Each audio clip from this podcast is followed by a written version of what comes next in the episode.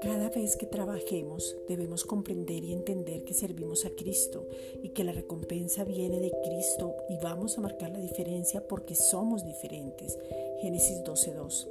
Gracias Padre porque ya tenemos la capacidad, sabiduría e inteligencia para hacer todo de corazón y sin queja, murmuración o engaño.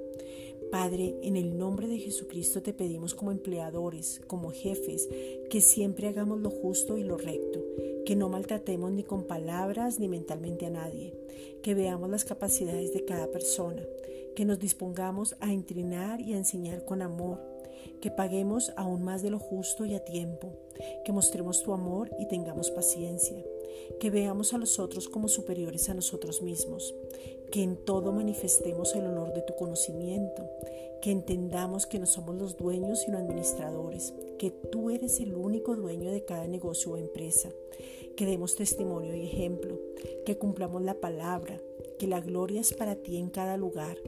que te estemos representando, que hablemos con denuedo, que nuestro lenguaje sea el del cielo y no el de la tierra,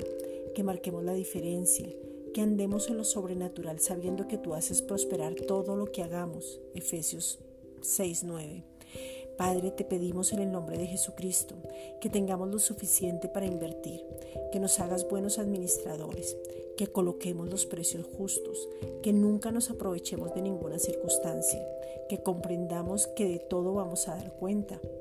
que no nos movamos de los principios que ya tenemos establecidos, que cada trabajo o venta o servicio se haga con excelencia porque es para ti y no para los hombres. Que seamos expertos en lo que hacemos, que nos den la sabiduría para tener buenas estrategias y que todo sea para tu honra y gloria. Primera de Pedro 1.7. Gracias Padre.